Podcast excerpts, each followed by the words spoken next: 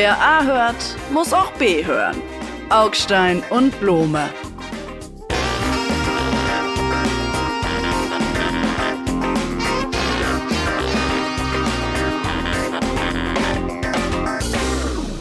Lieber Kollege Augstein, herzlich willkommen zu dieser Folge des Podcasts. Wir erreichen Sie in einem Hotel in Italien. Der Etagenkellner mit dem Champagner ist offenkundig noch im Raum. Kann das sein?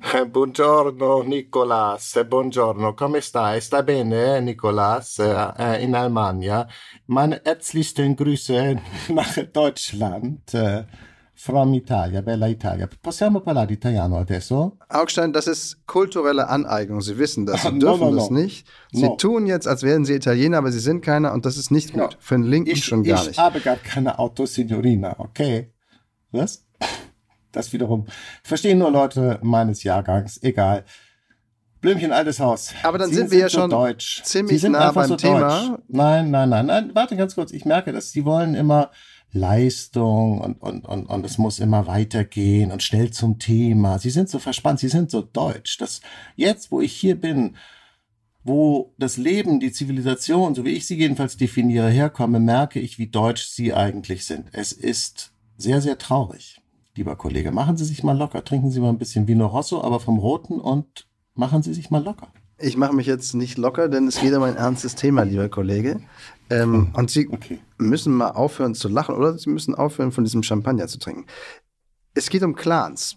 Man könnte auch sagen, um es jetzt Ihnen die Brücke nach Italien leichter zu bauen, es geht um mafiotische Strukturen, die oder denen die Bundesinnenministerin Frau Faeser den Kampf ansagen möchte, indem sie jetzt vorgeschlagen hat, haben Sie wahrscheinlich auch verfolgt, da in Italien, dass man Clanmitglieder ohne deutschen Pass einfach aus dem Land schmeißt, weil sie Mitglied in diesem Clan sind. Und ich muss ehrlich sagen, an manchen Ecken mag das noch nicht ganz ausgegoren sein, aber im Grunde genommen ist das total richtig. Und jetzt kommen Sie aus Italien. Ja, ich glaube, dass Sie das Gesetz nicht richtig verstanden haben. Das ist sehr komisch. Weil, oder die Leute, die das Gesetz kritisieren, haben es nicht verstanden, denn sie haben gehört, dass Angehörige von Clans äh, ausgewiesen werden sollen. Und dann haben sie alle gedacht, oh Gott, äh, praktisch der Cousin von dem Neffen, von dem Schwager, äh, der irgendwo die Eisdealer hat. Obwohl, ganz kurz, dazu kommen wir gleich, denn der wird nämlich nicht ausgewiesen, weil er Europäer ist. Also nehmen wir mal einen libanesischen Gemüsehändler, dessen Sohn, äh, Onkel, sein Schwibschwager, der wird dann ausgewiesen, weil der libanesische alte äh, äh, Patriarch irgendwelche äh, äh, krummen Drogengeschäfte macht. So ist das Gesetz nicht gedacht. Also wenn das jetzt Ihre stille Hoffnung war, dass die Angehörigen ausgewiesen werden, dann irren Sie sich, lieber Herr Blume. Das haben Sie schon mitgeschnitten, oder? Naja, Dass nicht Brüder und Schwestern einfach ausgewiesen werden, nur weil sie Brüder und Schwestern sind. jetzt wollen wir mal zwei Dinge unterscheiden. Erstens, Ihre Freunde von der Linken und von den Grünen, die haben diesem Vorstoß genau das unterstellt, fälschlicherweise. Die haben gesagt, das ist ja sippenhaft, das ist ja wie bei den Nazis. Das ist übrigens echt, also so schnell bei den Nazis zu sein, Mama mia, also schneller ging es gar nicht. Und das stimmt nicht. Man muss schon ein bisschen enger verwoben sein mit diesem Clan und in irgendeiner Form auch mittun. Aber der entscheidende Punkt ist ja ein anderer. Der entscheidende Punkt ist, Sie können aus dem Land geworfen werden, wenn Sie keinen deutschen Pass haben, wenn Sie nur Mitglied sind und noch gar nichts richtiges, eigenes, individuell Ja. straffälliges getan haben. Und das ist der entscheidende Punkt. Und das geht den Leuten, auch das geht ihnen schon zu weit und ihnen ja offenkundig auch. Nein, lieber Kollege Blume, es ist auch jetzt schon so, dass Sie Leute ausweisen können, äh, ohne ihnen unmittelbar eine eigene Tatbeteiligung zuweisen zu können, zum Beispiel wenn es um Mitgliedschaft in terroristischen Vereinigungen geht oder bei äh, begründetem Verdacht auf besonders schwere andere Straftaten. Das heißt, es ist keineswegs so, dass hier irgendwie so eine Art Dammbruch ist oder ein kultureller äh, Riss oder irgendwas so, sondern es wird einfach nur ausgeweitet, ein bereits bis jetzt mögliches Instrumentarium auf die, und jetzt kommt es, kriminelle Vereinigung. Vorher waren es terroristische Vereinigungen, jetzt auch kriminelle Vereinigung. Und wenn man sagt, dieser Clan ist eine kriminelle Vereinigung, dann können die Angehörigen dieser Vereinigung, die dann gleichzeitig auch die Angehörigen von dem Clanboss sind, ausgewiesen werden. Könnten. In Realität werden sie es natürlich nicht. Das wissen sie auch. Ne? Ja, aber dann, lieber Kollege Augstein, verstehe ich die Aufregung nicht, die ja in Ihrem, in Anführungsstrichen, wenn ich das sagen darf, Lager entstanden ist, im linken Lager, eben sippenhaft hieß es dann, das geht aber, das ist rassistisch hieß es, ähm, das gehe so nicht, Amnesty International hat sich eingeschaltet, die Linkspartei hat sich eingeschaltet, die halben Grünen sind auf den Baum gestiegen. Einfach, weil man Sorge habe, dass jetzt quasi der falsche Nachname schon reiche, um aus dem Land zu fliegen. Dem ist offenkundig nicht der Fall. Dann bleibt Ihnen also als einziges Argument, es wird nicht funktionieren. Nein. Und darauf kann ich nur antworten, lass es uns doch einfach mal probieren. Also diese vorweg Selbstverzwergung, von wegen, ja, das ist vielleicht eine gute Idee und es ist eigentlich auch gar nicht so schlimm, aber es funktioniert nicht. Hu, Glück gehabt, dann müssen wir es auch gar nicht ausprobieren. Das geht mir schon so ein bisschen auf die Nerven. Ja, aber ich, ähm, zwischen uns beiden sollte klar sein und auch den Hörerinnen und Hörern äh, zu Hause möchte ich jetzt nochmal sagen, ich bin hier nicht der Sprecher der Linken als solcher und auch nicht der Linkspartei und auch nicht der Grünen und auch nicht äh, äh, des Woken Patriarchats, Feminats, whatever Nats äh, äh, und so weiter, sondern ich spreche ja nur für mich. Und ich sage Ihnen, ich glaube nicht, dass dieses Gesetz ein Kulturbruch ist. Ich halte es trotzdem für einen kolossalen Fehler, diesen Vorstoß zu machen von Frau Faeser. Also wenn Sie möchten. Aber warum dann? Herauszufinden, wo wir beiden uns hier unterscheiden, dann liegt es daran, dieses, dieser Gesetzesvorstoß ist ein kolossaler Fehlgriff dieser Politikerin, die sich, und jetzt kommen wir dahin, was mich eigentlich daran interessiert, warum macht sie das denn? Sie macht es doch nicht, weil die Clankriminalität in Deutschland so ein Riesenproblem ist. Die Clankriminalität ist in bestimmten deutlich abzuzirkelnden Regionen und dort in bestimmten deutlich abzuzirkelten Segmenten ein echtes Problem. Und das will ich überhaupt nicht kleinreden und irgendwie Multikulti und alle machen Kumbaya, my Lord und fassen sich an den Händen. Nein, das ist ein echtes Problem. Aber es ist keineswegs das so große Problem, wie es jetzt wird in dieser Debatte über diesen ziemlich unsinnigen Vorstoß von Frau Faeser. Da sitzen Sie, Entschuldigung, in der Twitter-Falle und in der Bildzeitungsfalle. Deshalb cool down und überlegen Sie mal, was da wirklich auf dem Spiel steht. Eigentlich geht es nämlich nicht um die Clans, sondern um die politische Zukunft von Frau Faeser. Bleiben wir noch mal für eine Sekunde bei den Clans und dann kommen wir auf den schändlichen Umstand aus Ihrer Sicht, dass es sich um ein Wahlkampfmanöver handeln könnte. Ich glaube, Sie haben recht.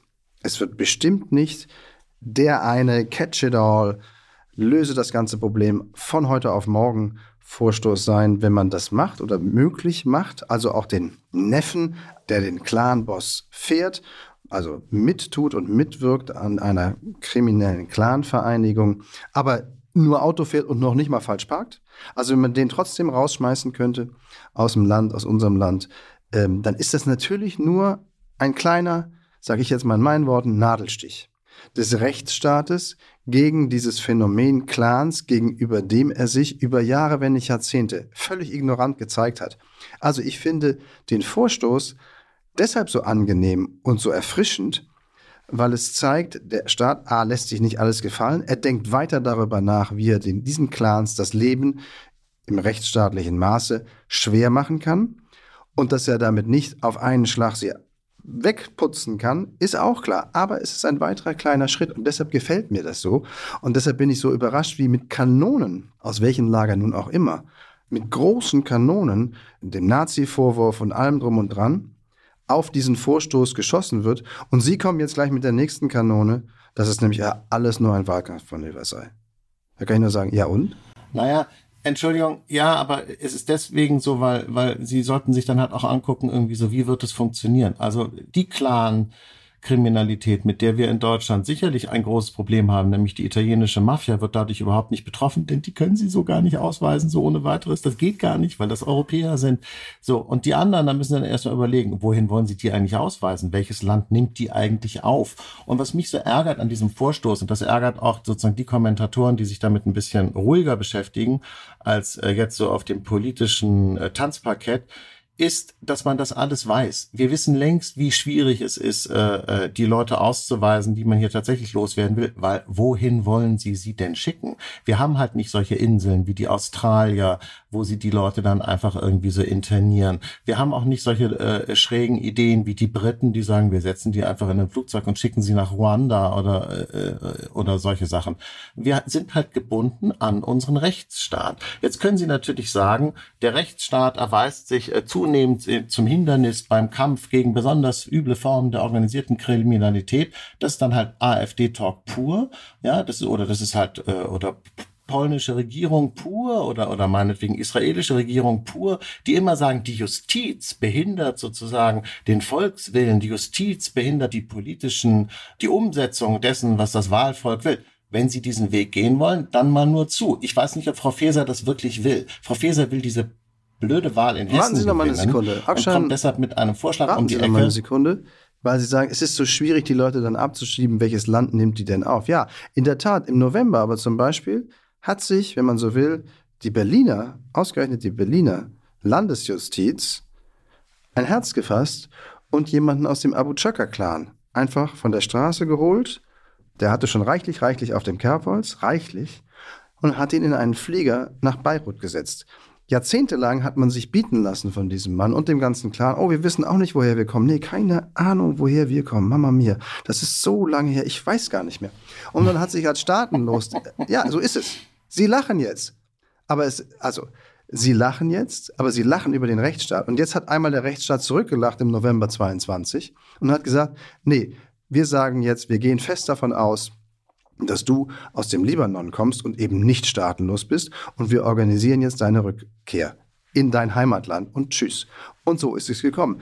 Also, das geht, wenn Aber man will. Und zwar im Rahmen wenn des Sie wirklich- Rechtsstaates, wenn Sie damit wir wirklich- uns klar verstehen, den ich natürlich auch respektiere und einhalten will. wenn Sie wirklich ein Interesse daran haben, äh, Clankriminalität zu bekämpfen, und wenn es das wirklich ist, das Thema, um das es Ihnen in Wahrheit geht, Klammer auf, was ich nicht glaube, Klammer zu, dann würde ich sagen, erstens hören Sie auf, die bisherige äh, Arbeit der Polizei klein zu reden, denn Sie sagen, wir haben da jahrelang zugeguckt und nichts getan. Das ist ein Schlag ins Gesicht von äh, äh, hart arbeitenden Kommissarinnen und Kommissaren, die sehr, sehr viel äh, immerzu dafür tun, um Leute wie Sie und mich vor Clankriminalität zu schützen. Ja, weil es, wir haben nämlich eine Kriminalpolizei, wir haben LKAs, wir haben das BKA und wir haben Fahnder, die diesen Leuten immer am Arsch kleben. Klar. So, also wenn Sie wirklich, wenn Sie wirklich wollen, dass man denen äh, äh, zu Leib rückt, dann statten sie die Polizei besser aus irgendwie. Und damit meine ich nicht mit irgendwelchen fancy Überwachungsmethoden, sondern mit Personal. Denn das ist sehr, sehr personalintensiv, diese Fahndungsarbeit. Ja, äh, Sie haben es beim Dresdner Gewölbe gesehen. Aber es funktioniert. Polizeiarbeit funktioniert sehr, sehr gut. Politikerarbeit, wie Frau Faeser sie macht, funktioniert sehr, sehr schlecht. Denn Frau Faeser verspricht etwas, wovon sie weiß, dass sie es nicht halten kann. Und dadurch schwächt sie nicht nur den Rechtsstaat, sondern die Demokratie. Und das muss man ihr zum Vorwurf machen und nicht irgendwelche unsinnigen Nazi-Sippenhaft-Vorwürfe. Der Vorwurf, den ich gegen Frau Faeser habe, wiegt viel schwerer. Äh, Das stimmt, aber umso weniger verstehe ich ihn. Denn Frau Faeser versucht, eine Debatte loszutreten in, in zivilisierter Form, die durchaus ja Unterstützung zum Beispiel bei der von Ihnen zu Recht hochgelobten Polizei und den Strafverfolgungsbehörden findet. Also Frau Faeser versucht Nein, einen nur bei Raum der- zu bei der öffnen, indem man, sowieso- stopp mal, indem man, nee, das stimmt nicht. Also das ist schon auf durchaus Unterstützung. Nicht alle Experten sind der Meinung, dass das funktioniert, aber ich glaube, dass, sie, dass es der Debatte wert wäre, anstatt sie sofort platt zu machen. Und selbst wenn es ein Wahlkampfmanöver von Frau Faeser wäre, die tatsächlich, wie Sie sagten, als hessische Ministerpräsidentenkandidatin bei der Landtagswahl im Oktober antreten möchte, selbst wenn es das wäre, was wäre jetzt eigentlich so schlimm daran, dass sie im Wahlkampf, wenn die Menschen zugucken, erhöhte politische Aufmerksamkeit beim Bürger herrscht, weil er halt zur Wahl treten soll, wenn sie in so einem Augenblick so ein Thema hochzieht? Was ist denn daran schlimm? Das verstehe ich überhaupt nicht. Der Vorwurf, das ist ja Wahlkampf, würde ich sagen, ja, zum Glück ist es Wahlkampf. Es sollte immer Wahlkampf sein. Ja, äh, hä? Weil das ein nicht haltbares Versprechen ist. Und das ist genau das, was die Leute den Politikern vorwerfen. Ihr versprecht uns das Blaue vom Himmel runter und dann passiert überhaupt nichts. Und das ärgert mich einfach, dass man im Jahr 2023 so eine erfahrenen Politikerin wie der vorhalten muss, äh, sag mal, Mädel, nur weil du gewählt werden willst, versprichst du irgendeinen Quark, von dem du weißt, dass du ihn nicht halten kannst, von dem du weißt, dass er materiell gar keinen Unterschied machen wird. Das ist Politik für Twitter, das ist Politik für die Bildzeitung. Ich weiß nicht, ich finde das nicht gut. Ich glaube, sowas stärkt die AfD. Denn die AfD ist dann am Ende die Partei, die sagt, oh, ihr wolltet die doch alle abschieben. Das geht gar nicht, weil das rechtliche Hindernisse gibt. Weißt du was, dann müssen wir diese rechtlichen Hindernisse aus dem Weg räumen. Dann entmachten wir die Justiz, dann verändern genau. wir die Verfassung, dann verändern wir, ja, nein, nicht genau. Nein. Sind Sie irre? Stopp. Ne, Moment. Es geht darum, dass Sie, um das in der Tat in der Praxis machen zu können, müssten Sie Gesetze verändern. Und das ist Politik. Sie verändern Gesetze, sie verändern die Rechtslage zum Guten, hoffentlich und hoffentlich nicht zum Schlechten. Das heißt aber, Sie brauchen eine Mehrheit. Und die Mehrheit kriegen Sie nicht, ohne die Debatte vorher zu führen. Insofern ist doch das, was Sie macht, Frau Faeser, die Debatte zu eröffnen, Bedingung dafür, dass das eintritt, was Sie sich erhoffen oder was Sie quasi zur Pflicht machen und zur Bedingung machen, nämlich, dass am Ende sich auch wirklich was verändert und was tut. Ohne diese Debatte, die sie anstößt, könnte das Gut. denklogisch nicht erreicht werden. Ja. Verstehen Sie das nicht? Nein, ich verstehe es schon. Ich verstehe schon. Nein, ich verstehe schon. Aber die, ich glaube, da muss man das nochmal ganz deutlich sagen, damit das alle irgendwie auch checken. Hm. Eine Gesellschaft, ein Rechtssystem, was so aufgebaut ist, dass sie tatsächlich diese ganzen Clans einfach ausschaffen können, ja, wie man in der Schweiz sagen würde, ausschaffen, ist eine Gesellschaft, die mit unserem liberalen Rechtsstaat nicht mehr sehr viel gemein hat. Das ist leider so. Das müssen Sie den Leuten mal versuchen zu erklären. Denn wie gesagt, Sie können nicht einfach so ohne weiteres Leute verhaften. Sie können sie nicht einfach irgendwo hinschicken. Sie können nicht ihnen die ganzen Rechtsmöglichkeiten nehmen. Bla, bla, bla, bla, bla. Der Rechtsstaat ist ein sehr, sehr scharfes Schwert das soll man nicht unterschätzen, aber es schneidet sehr, sehr langsam. Das, was Sie da wollen, ist kein, nicht das scharfe Schwert des Rechtsstaats, sondern Sie wollen den dumpfen Hammer des Faschismus. Und das sollten Sie dann auch so ehrlich sagen, lieber Kollege Blume. Also ich will den dumpfen Hammer des Faschismus Sie Wenn wir dafür jetzt noch eine Abkürzung finden, dann könnte man das auch häufiger benutzen. Den dumpfen Hammer des Faschismus, den DHF. Ja, ist der Ali kriminell in die Heimat, aber schnell. Das ist das, was Sie wollen. Und so läuft's halt im Rechtsstaat nicht. Sorry. Schön, das ist Natürlich doch, ist doch ein witziger, ist ein witziger, noch, witziger noch Einspruchmöglichkeiten. Ist der Ali kriminell in die Heimat, aber schnell. Ist lustig, oder? nee, das finde ich jetzt, Sie machen sich über etwas lustig, was natürlich differenziert und mit, mit äh, Gelassenheit und Zivilität behandelt werden sollte? Plötzlich doch. Ja, Moment. Nichts anderes probiert ja Frau Faeser, die ich jetzt hier nicht die ganze Zeit verteidigen muss. Aber wenn wir der Meinung sind, dieser Clan ist kriminell und dieser Clan ist, hat keine deutsche Staatsangehörigkeit, denn dann bleiben sie selbstverständlich, was immer sie tun, in Deutschland und Deutsche. Aber wenn sie das nicht sind, ja, warum sollte man sie dann nicht okay außer Landes bringen. Klicks, Klacks, Kuckucks, klar. Warum eigentlich nicht? Ähm, äh, ich glaube, wir haben diesem Thema den letzten Rest von Sinn ausgepresst und gehen jetzt mal zum nächsten Thema, was mit unserem Thema hier allerdings verwandt ist, wenn ich das sagen darf. Denn äh, äh, Sie haben ja gemerkt, dass ich mich sehr viel in äh, unserem äh, kleinen Gespräch eben mit der AfD beschäftigt habe, die ja jetzt immer so als Folie so im Hintergrund ist. Ja, die AfD, äh, die profitiert von diesen äh, Rechtsstaats Schwäche, Debatten und so weiter. Jetzt haben wir eine Partei, die kurz davor steht, sich selber zu entleiben, die Linkspartei, weil Sarah Wagenknecht eine eigene Partei gründen will oder nicht will. Darüber wird viel geredet und diskutiert. Bis Ende des Jahres will sie das entschieden haben. Aber schon die Debatten darüber schwächen die Linkspartei in einer Art und Weise. Jetzt ist gerade die Fraktionsvorsitzende des Bundestages hat angekündigt, ähm, der Linkspartei, sie werde nicht wieder kandidieren. Sie zieht sich zurück. Eine Wagenknecht-Frau. Was hat das mit der AfD zu tun? Folgendes. Wenn Sarah Wagenknecht tatsächlich eine eigene Partei gründet Ende des Jahres, und das ist jetzt die Fangfrage oder die, die, die Frage, die ich Ihnen stelle, nützt das eher dem Kampf gegen die AfD oder hat das damit gar nichts zu tun? Was glauben Sie? Also ich, erstens glaube ich, dass sie das früher tun würde, wenn sie es tut, nämlich rechtzeitig zur Thüringen-Wahl, zur Landtagswahl in Thüringen. Da hätte sie tatsächlich mit dieser neuen Linkspartei 2, Linkspartei X, wie auch immer wir das denn nennen will, die Warenknecht-Liste, durchaus Chancen, laut allen Umfragen. Ja, und nutzt das der AfD oder nicht? Ich gebe zu, ich korrigiere mich. Wir haben ja schon mal das Thema gestriffen vor einigen Wochen. Und da habe ich gesagt, ach, wenn die Frau auf diesem Wege der AfD ein paar Stimmen abnimmt, und das würde sie mutmaßlich, da kommen wir sicherlich gleich drauf, warum das so sein könnte, dann wäre das ja gar nicht so schlecht, macht es die AfD ein bisschen kleiner. Das ist übrigens der versammelte Mainstream der meisten Meinungen, die dazu geäußert werden, irgendwie ganz gut. Dann wird die AfD ein bisschen kleiner. Und ich glaube, ich bin jetzt einen Schritt weiter und würde sagen, nee, das ist gar nicht gut, wenn sie das täte. Denn was ist jetzt der Unterschied zwischen der blauen AfD, also blau-braunen AfD von Herrn Höcke, und der roten AfD, sag ich mal, von Frau Wagenknecht? Zusammen sind die ja noch größer. Naja, ich nehme die Frage ernst und, und, und bügel sie jetzt nicht irgendwie so ab, weil ich sie ehrlich gesagt gar nicht so aus der Lameng beantworten kann. Wo ist der Unterschied? Ich meine, der Unterschied zwischen der linken und der rechten war für mich immer klar, liegt in der Achtung der Menschenwürde durch die Linken und in der Verachtung der Menschenwürde durch die Rechten. So sehe ich das jedenfalls. Sie sehen das vielleicht nicht so, aber das ist sozusagen meine Weltanschauung. Linke können keine Rassisten sein. In dem Moment, in dem Linke Rassisten sind, sind sie keine Linken mehr. Können sie irgendwas anderes sein, aber jedenfalls keine Linken mehr. Das Problem ist allerdings, dass die Form von Linkspopulismus, für die Sarah Wagenknecht steht und für die dann eben auch ihr Mann Oskar Lafontaine in den letzten Jahren immer mal wieder stand, so stark an Ausländerfeindlichkeit, an Migrantenfeindlichkeit entlang schrammt, dass ich mir gar nicht mehr so sicher bin, ob die da wirklich noch ihre linke DNA beherzigen und so ernst nehmen. Deshalb bin ich, ich weiß es nicht. Ich habe ein bisschen, ich habe immer Angst gehabt vor Sarah Wagenknecht. Ich fand sie immer eine faszinierende und gleichzeitig echt gruselige Frau. Das kann ich teilen. Gruselig ist, glaube ich, das richtige Wort. Und die Kälte, die von ihr ausgeht, das Apparatstikhafte obendrauf. Aber lassen wir mal das beiseite. Es geht ja ums Phänomen. Also, was ist der Unterschied zwischen linkem und rechtem Nationalismus? Äh, was ist der Unterschied äh, zwischen linker oder rechter Ablehnung von internationalem Klimaschutz, globalen Klimaschutz, der EU, der NATO?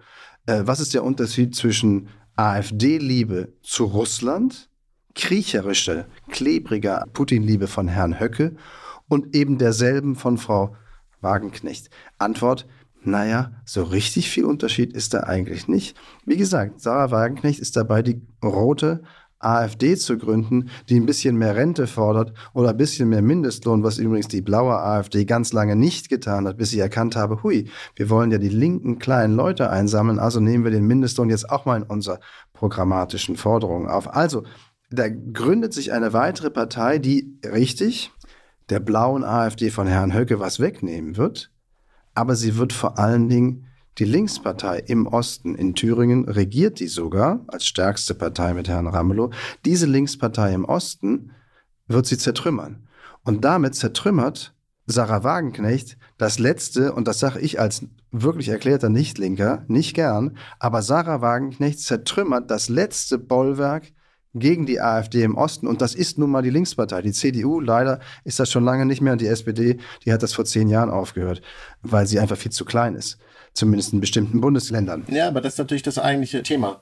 Das eigentliche Thema ist natürlich die Identitätskrise der Linkspartei, die ja schon seit vielen Jahren äh, äh schwelt. Die äh, Katja Kipping äh, Linkspartei stand gegen die Sarah Wagenknecht Linkspartei. So war das vor ein paar Jahren mit diesen beiden äh, weiblichen Frontfiguren äh, dieser Partei. Beides äh, faszinierende, kluge, hochprofessionelle Politikerinnen, die beide einen ganz unterschiedlichen inhaltlichen Ansatz hatten für die Linke in Deutschland. Und das Problem ist, dass der Kipping-Flügel sozusagen damals diesen Konflikt gewonnen hat. Nicht? Ich meine, äh, Wagenknecht ist ja isoliert in ihrer Partei.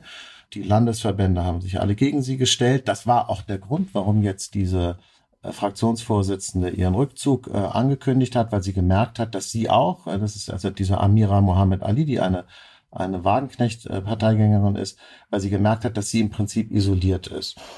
Und ich, ich finde es halt schade. Ich meine, Ende Juli hat, hat die Linkspartei in Berlin nochmal gesagt, wofür steht sie eigentlich? Also die Linkspartei, die nicht Wagenknecht-Partei. Sie steht für einen höheren Mindestlohn, sie steht für einen Mietendeckel äh, in, in bundesweit, sie steht für Steuern für Millionäre, sie steht für Abschaffung der Schuldenbremse, sie steht für Steuern für Unternehmen, die von der Krise profitiert haben. Sie wollen Sozialwohnungen bauen, sie wollen BAföG und Elterngeld auf Inflationsausgleich bringen. Ich sage das jetzt mal so detailliert, ja, das ist ja sonst nicht so das, was ich so mache, so in die Politdetails so einsteigen. Ich mache es jetzt aber hier mal, weil man an dieser Liste schon merkt, das sind alles Forderungen, die für einen ganz großen Teil unserer Bevölkerung eigentlich zentral sind und die ganz viel Unterstützung verdienen und bekommen müssten. Das funktioniert aber überhaupt nicht. meine, alle diese klassischen linken Forderungen werden von der SPD nicht mehr bedient, sie werden von den Grünen nicht bedient und trotzdem wählen die Leute die Linken nicht. Das ist die Tragik der Linken. Und deshalb, wenn die Linkspartei jetzt untergeht, geht sie doch nicht unter, Herr Blome, weil Frau Wagenknecht sie kaputt macht, sondern weil es der Linkspartei nicht gelungen ist, ihre Forderungen auf die Straße zu bringen. Das ist schade, aber so ist halt die politische Realität. Wagenknecht ist nicht die äh, ähm, Jetzt machen Sie es nicht romantischer, lieber Augstein. Nur ihre machen Sie es, lieber Augstein, machen Sie es nicht romantischer, als es ist. Die Linkspartei scheitert natürlich an sich selbst, denn was hat sie denn gehindert, in eine Regierung zu gehen, in eine linke Mehrheit, eine Mehrheit links der Mitte mit den Grünen und der SPD zu formen, um all jene Forderungen sozialpolitischer Natur, die Sie gerade aufgelistet haben, dann irgendwie näher an die, also anzufangen, umzusetzen, anzufangen, durchzusetzen. Antwort, die Linkspartei wurde von sich selbst daran gehindert, das zu tun, weil sie aus ihrem ideologischen letztlich bis in die DDR zurückwurzelnden Gehäuse nicht rauskam, dass die NATO böse ist, dass man niemals die Bundeswehr zur Rettung von anderen Menschen auf der Welt schicken darf.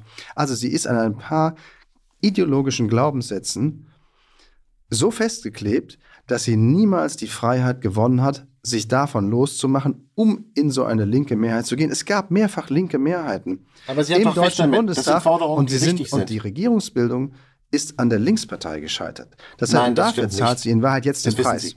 Nein, das wissen Sie auch. Die, die Regierungsbildung ist immer daran gescheitert, dass die SPD die Linkspartei so wahnsinnig gehasst hat, wie man überhaupt nur hassen kann in der Politik, weil die SPD immer diesen Schmerz empfunden hat. Das sind eigentlich unsere Leute, die haben uns den Rücken gekehrt und die halten uns den Spiegel vor, weil wir weite Teile von sozialdemokratischen Inhalten äh, über Bord geworfen haben und uns sozusagen angedient haben einer einer einer einer neuen Wählerschicht, einem, einem neuen einer neuen Wählerstruktur, die, die mit unseren politischen Traditionen in Wahrheit wenig zu tun hat. Die Linkspartei hat der SPD den Spiegel vorgehalten. Die SPD hat darin ihre Entschuldigung, äh, ich möchte jetzt nicht sagen verzerrte Fratze, aber sowas ähnliches gesehen und war deshalb wütend. Außerdem hat, hat die Links, hat die SPD Oskar Lafontaine gehasst und verachtet ehrlich gesagt auch mit ein bisschen Grund, weil der war ja auch ein Pain in the Ass für die SPD. Aber daran sind diese Bündnisse gescheitert. Und übrigens, wenn Sie jetzt nochmal sagen, äh, die Linkspartei-Haltung zur NATO, die hat sich aber sowas von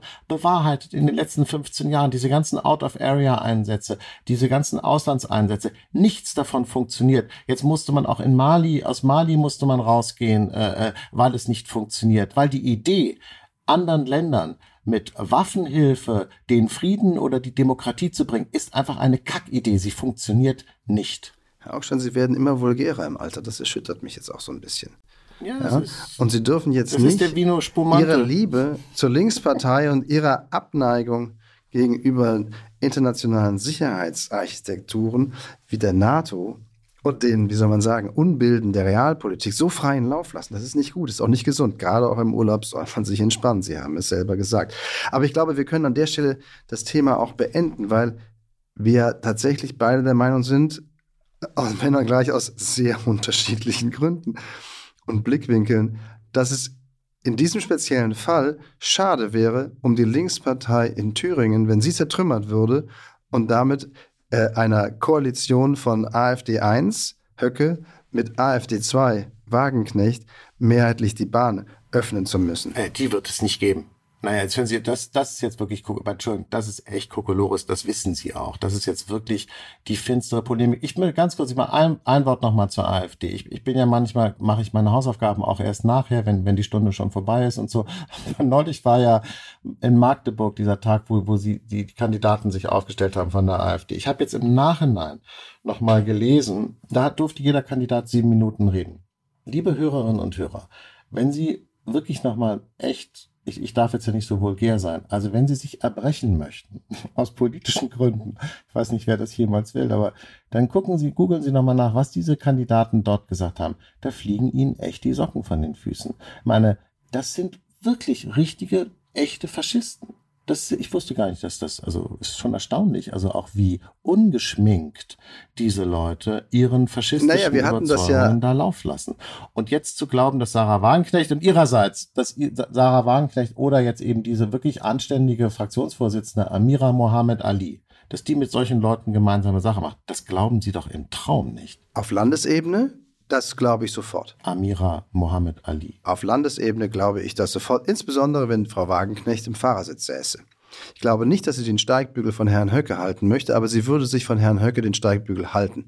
Da wette ich aber mein linkes Bein drauf. Das ist irgendwie, die, da, da gehen jetzt schon wieder so Assoziationswelten auf, da will ich gar nicht mit Ihnen gehen.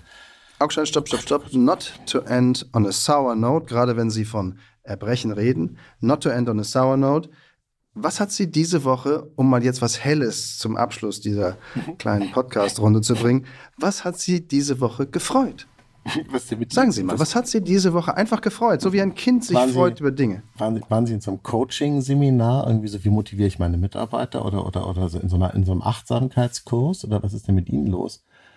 Dass Sie sich sozusagen für mich so persönlich interessieren, das ist neu. Das, das, das irritiert mich. Aber na gut, lassen wir das. Ähm, ja, was mich gefreut hat, ist, dass äh, ich bin ja in den Ferien und in Deutschland regnet es ununterbrochen. Das hat mich gefreut.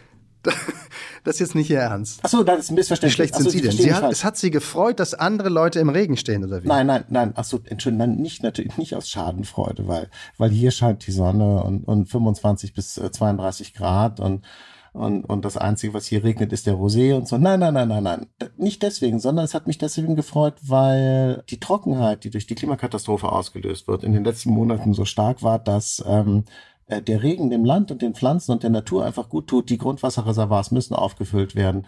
Und äh, auch die Statistiken der äh, Klimaapokalyptiker müssen nochmal äh, nachjustiert werden. Es regnet halt ohne Unterlass in dem Land, wo wir sagen, dass wir demnächst große Probleme mit der Trockenheit haben werden. Das freut mich aus natürlicher. Sie erinnern sich, ich bin Gärtner, mich freut es. Sie sind doch hämisch. Es ist eben es ist witzig. Nein. Wie, wie viel, von wie vielen Seiten aus man Regen hämisch betrachten kann. Also das wenn sie das freut, sind sie wirklich ein schlechter Mensch. Das tut mir leid. Also entweder freut sie, dass mir jetzt langsam das Moos an den Knien hochwächst, weil ich nämlich in Berlin bin und jedes Mal nass, klitschnass geregnet werde. Und dann gleichzeitig blicken sie hämisch auf Fridays for Future und Luisa Neubauer, die jetzt offenkundig mal das Geschäftsmodell wechseln muss, weil es regnet ja und das mit der Trockenheit klappt jetzt nicht mehr so. Also das, wie Sie sagen, klimahysterische Geschäftsmodell jetzt hier unter Wasser gesetzt ist und äh, äh, quasi vom Schlamm überrollt wird, das finde ich jetzt schon Sie sind ein schlechter Mensch auch schon. So, nein, also so nein, schlecht kann alles, man jetzt gar nicht sagen. Nein, nein, das ändert ja an der Großwetterlage, ändert so ein bisschen Regen gern, gern nichts. Und wie gesagt, ich bin Gärtner, ich freue mich äh, für meine äh, äh, Pflanzen. Ich habe ja sehr viele Bäume gepflanzt, übrigens schon in meinem Leben. Und äh, die wachsen jetzt in den Himmel. Das ist schön, das ist schön. Und ich bin auch froh, dass ich nicht dabei sein muss. Die wachsen jetzt sozusagen ohne mich in den Himmel wenn ich in der Sonne bin. Worüber haben Sie sich denn gefreut, lieber Kollege? Ich gebe diese Frage jetzt mal zurück. Mir wird doch ganz warm ums Herz bei diesem Teil unseres Gesprächs. Ich finde es schön. Es ist schön, schön. Es fühlt sich schön an, ja. Ich war ähm, Ende vergangener Woche war ich ganz spontan in dem Barbie-Film. Und wenn Sie mich jetzt sehen können, seitdem trage ich rosa Hemden. Mhm. Nein, mit meiner Frau. Ähm, seitdem trage ich fast jeden Tag immer andere. Bin ja hygienisch. Rosa Hemden. Und das ist irgendwie, es ist jetzt vielleicht nicht die letzte tief durchdachte, verwinkelte, sophisticated Feminismus äh, äh, Vortrag und Feminismus-Aktion, aber es hat was. Sie kommen da blendend unterhaltend raus. Und so, so, so einen gewissen Holzhammer-Feminismus, den kann man ja auch mal ertragen. Ne? Oder sagen wir mal Gummihammer. Rosa Gummihammer. Feminismus in diesem Film. Das ist schon ganz lustig, weil den Film haben Sie, glaube ich, noch gar nicht gesehen, weil Sie ja in Ferien sind. Weil in dem Film sind alle männlichen Charaktere blöd. Und sie bleiben auch blöd. Und zwar durch die ganze Bank. Und das quasi in jeder Konstellation, aus jedem Blickwinkel sind die Kerle durchweg immer doof. In der realen Welt oder in dieser erfundenen Barbie-Welt. So ist das eben. Und das ist schon ein filmischer Ansatz, den hat es in der Form noch nicht gegeben. Und das ist wahrscheinlich Feminismus. Habe ich Sie jetzt abgeschreckt davon? Ja, ich habe den Film nicht gesehen. Und man soll immer nicht reden über Sachen, die man nicht gesehen hat. Ich habe nur darüber gelesen in der Süddeutschen Zeitung von Johanna Adrian. Sehr, sehr lustiger ähm, und sehr kluger Artikel. Ich fand die Stelle interessant. Das können Sie mir kurz noch erklären, dass das Barbie in der echten Männer, äh, in der echten Welt äh, äh, dann zum Frauenarzt geht? Also sie hat dann ein, ein Geschlechtsorgan. Das Interessante an den Barbie-Puppen ist ja, die sind ja geschlechtslos im Prinzip. Und wenn sie zum Frau, also haben die sich mit der Frage auch beschäftigt oder wollten sie da so nicht so, ist das, geht, geht ihnen das zu weit? Ja, ich will jetzt nicht spoilern den Millionen Menschen, die uns zuhören, aber noch nicht in dem Barbie-Film waren, will ich nicht spoilern. Aber ja, das ist der allerletzte Plot-Twist ganz am Ende. Und den glaube ich, müssen sie selber auflösen. Denn da müssen sie den Film in all seiner feministischen Wirkmacht, Hi Barbie, Hi Ken, Hi Barbie, auf sich wirken lassen und dann offenbart sich ihnen die Botschaft dieser letzten Sequenz in diesem Film. Für mich, für mich sind Sie der Ken des deutschen Journalismus. Und das ist jetzt ein echtes Kompliment. Aber wollen Sie dann meine Barbie sein? Aber dann sind, Sie, sind wir in einem anderen Film. Wir wären in einem Nein. anderen Film. Wow, nein. Nein, nein, nein. Obwohl Transgender-Barbies gibt's natürlich auch. Ich wissen Sie was, ich glaube, wir brechen dieses Gespräch jetzt lieber ab, weil so oder so geht das für uns nicht gut aus. So ist es. Schöne Grüße nach Berlin. Danke und tschüss. Bis bald. Tschüss.